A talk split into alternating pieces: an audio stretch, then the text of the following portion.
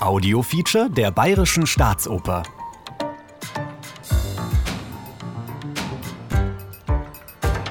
Wir können wissen, wann und wo. 1634 im Kloster der Ursulinen in der westfranzösischen Kleinstadt Loudun. Es ist Nacht. In ihrer Zelle schlaflos die Priorin Jeanne, betend, bedrängt von Visionen, vor allem dieser einen.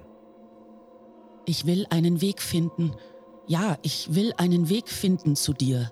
Ich werde kommen. Du wirst mich umfangen mit deinen geheiligten Armen. Das Blut wird zwischen uns fließen und uns vereinen. Meine Unschuld ist dein.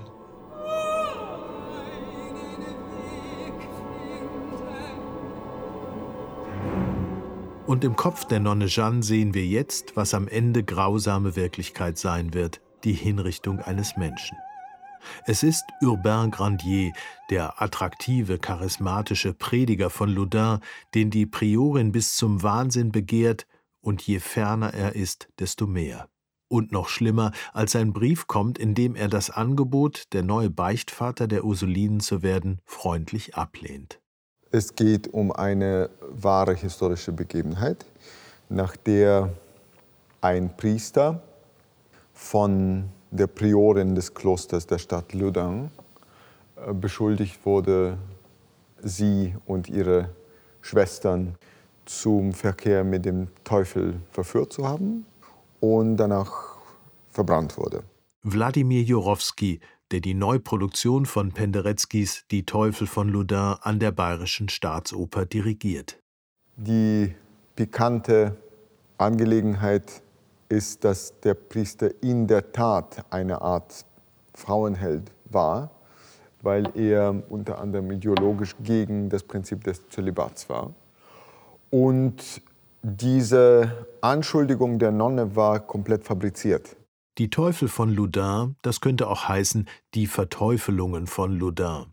Denn mit den Teufeln ist es ja so eine Sache, heute sowieso, aber auch schon im Frankreich des 17. Jahrhunderts dem Land des Descartes, des Wegbereiters der Aufklärung. Ja, ja, die Teufel sind Gespenster, sie sollen den Menschen Angst machen, es gibt sie gar nicht. Aber das Verteufeln funktioniert grausam gut, seinerzeit und immer noch. Dass Frauen eine Sexualität haben, selbst die, die sich in ein Kloster eingeschlossen oder einschließen haben lassen, für Männer ist das Teufelszeug.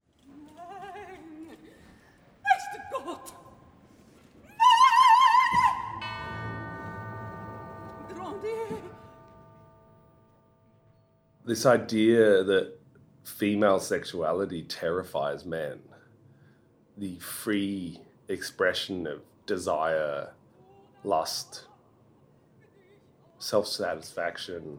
Simon Stone, der Regisseur. Yeah, the fulfillment of one's own desires as a woman. I mean, it's really interesting how horrifying that is to men who feel like they're not involved in that.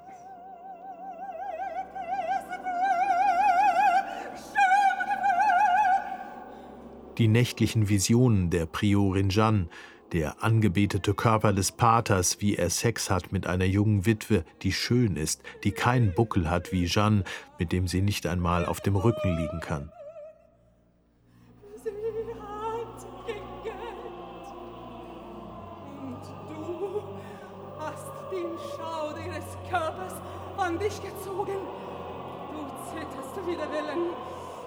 Das Mädchen ist schwer in deinen Armen und du hast den Schauder ihres Körpers an dich gezogen. Du zitterst wider Willen. Sieh, die Sonne zerreißt die Dünste auf den Feldern. Du wirst überschwemmt werden vom Tag. Nimm, was du kannst. Sollen beide nehmen, was sie können. Jetzt, jetzt. Fleisch auf des Metzgers Brett. Wo bist du, Geliebter? Liebe, wo bist du? Jetzt, jetzt, jetzt. Oh mein Gott, ist es das? Ist es das? Das ist es.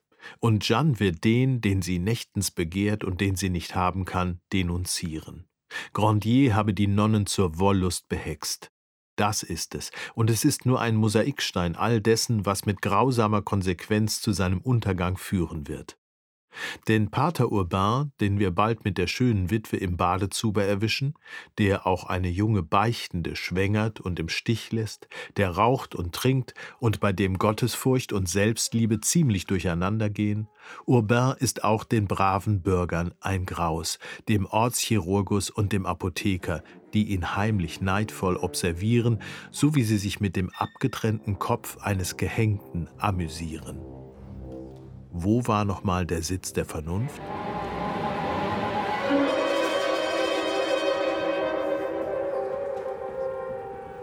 Dieser Menschenkopf erfüllt mich mit Erwartung, mein lieber Adam. Ist aber ein weit verbreitetes Objekt.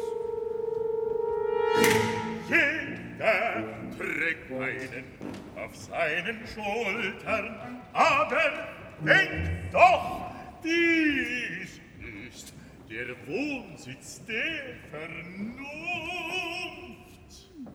Scharf ist der Sarkasmus, tief der Blick in die menschlichen Abgründe. Krzysztof Penderecki, Geboren 1933 im polnischen Debika, gestorben 2020 in Krakau, nach seinem Klagegesang Trenos 1961 für die Opfer von Hiroshima, spätestens nach dem Erfolg seiner Lukas-Passion 1966, der wichtigste polnische Komponist der zweiten Hälfte des 20. Jahrhunderts, Penderecki hatte den Stoff zu seiner Oper 1964 entdeckt. Uraufgeführt wurden die Teufel auf Deutsch 1969 an der Hamburgischen Staatsoper. In der Vorlage The Devils of Loudun hatte der englische Schriftsteller Aldous Huxley den historischen Fall einerseits nach Lage der Quellen erzählt, darunter auch dem skandalösen Selbstbericht der Priorin Jeanne, andererseits vor dem Hintergrund der Hexenjagden seiner Gegenwart, Stalins Schauprozessen hier, McCarthys Kommunistenhatz da.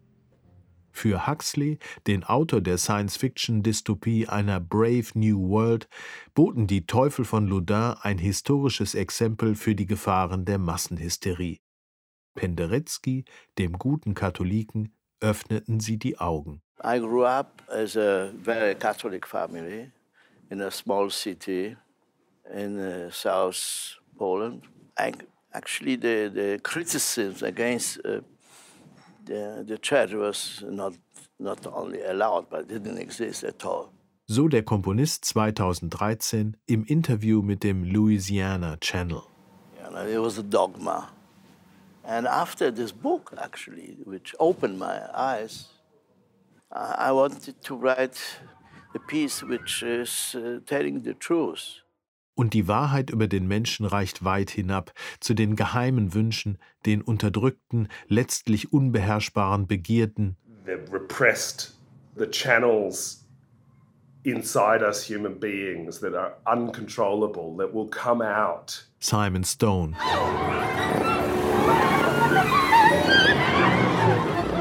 It's a very Freudian opera in a way.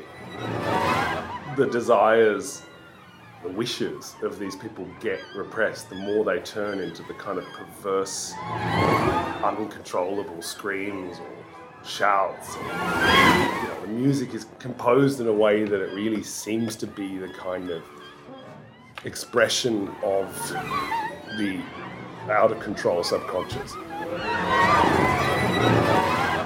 And I think Penderecki kind of invented the notion of music as a mirror to the darkest parts of humanity.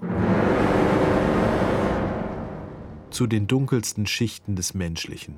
Da hinunter müssen wir, musikalisch geführt von Klängen, die jede Orthodoxie hinter sich gelassen haben. Das ist ein erstes Stück und das ist wahrscheinlich am wenigsten eine Oper. Das ist wirklich keine klassische Oper.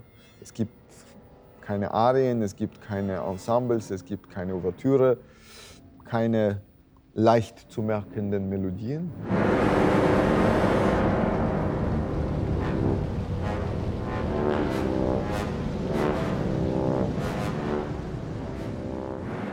Penderecki komponiert nicht Noten, sondern Klänge, die Techniken und Grenzüberschreitungen der neueren Musik. Atonalität, Serialismus, Sonorismus, Cluster, ein E-Bass wie aus einer Rockband, ein Riesenarsenal von Glocken, Gongs, Guiro, Röhren, dazu singende Säge, Flexaton, Sprechstimmen. Alles mehr Material als Methode und was man jenseits der üblichen Klangerzeugung mit klassischen Instrumenten machen kann, wird auf einer ganzen Seite der Partitur aufgelistet. Das hier ist eigentlich keine Oper mehr. Aber das Stück hält einen komplett in Bann, wenn man das sieht. Das ist wirklich wie ein Thriller.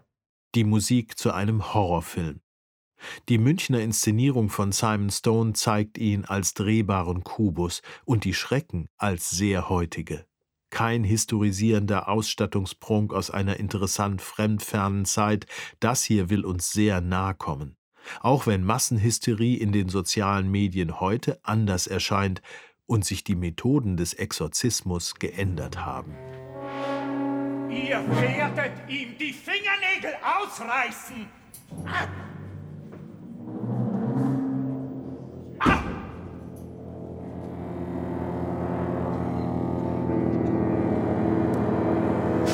Man kann dieses Stück durchaus als eine Art historischen Roman betrachten, also eine historische Oper.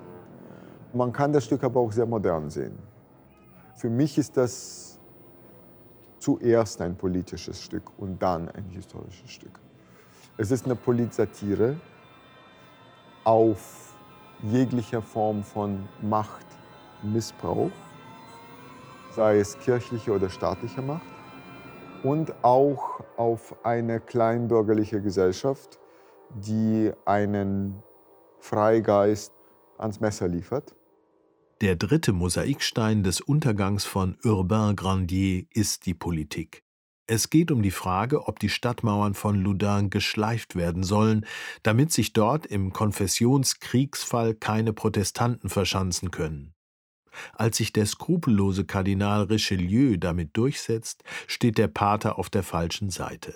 Damit ist sein Schicksal besiegelt. Und es kommen nach den Exorzisten die peinlichen Verhöre, es kommen der Richter und seine Büttel, die Folterer im Namen des Herrn. Toxische Geistlichkeit.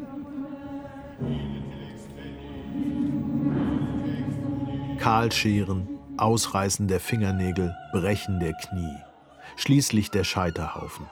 Aber Urbain Grandier gesteht auch unter der Folter nicht, was er nicht zu gestehen hat. Gespenstisch klingt nach den Exzessen dessen, was Menschen Menschen antun können, der Zug zur Hinrichtungsstätte. Und hier, erst hier, kommt es zur Begegnung der Nonne Jeanne mit dem Pater Grandier.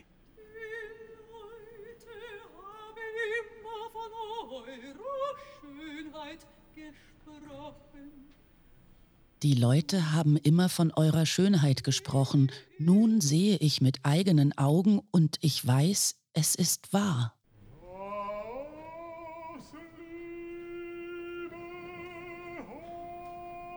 Seht das an, was ich bin, und lernet, was Liebe heißt. Die Teufel von Loudun sind eine andere, eine schwarze Passion.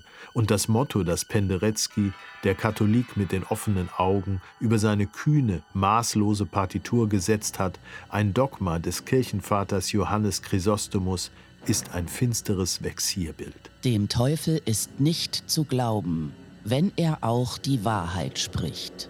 In der Oper singt es der eifrige Exorzist Vater Barré.